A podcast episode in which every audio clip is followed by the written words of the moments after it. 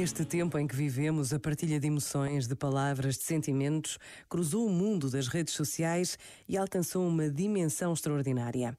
Também por esta razão, todos temos uma responsabilidade acrescida sempre que utilizamos estas novas formas de comunicar. A verdade e a educação são cuidados que temos de ter e de promover. Antigamente era possível apagar e escrever de novo. Os borrões iam para o lixo. Agora o que se escreve não se apaga. Por vezes, basta a pausa de um minuto para nos apercebermos dos erros que podemos cometer. Pensa nisto e boa noite. Este momento está disponível em podcast no site e na app da RFM.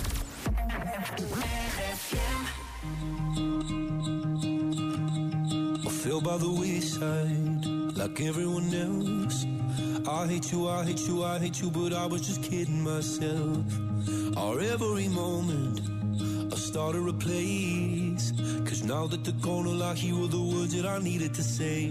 When you hurt under the surface, like troubled water running cold. Well, time can heal, but this won't.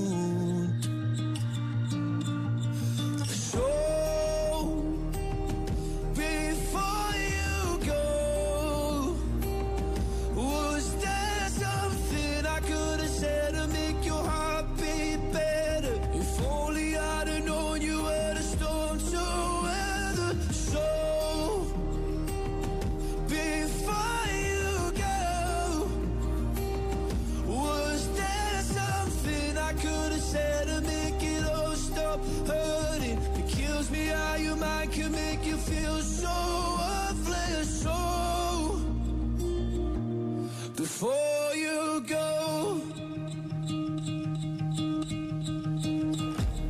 Was never the right time, whenever you're cold.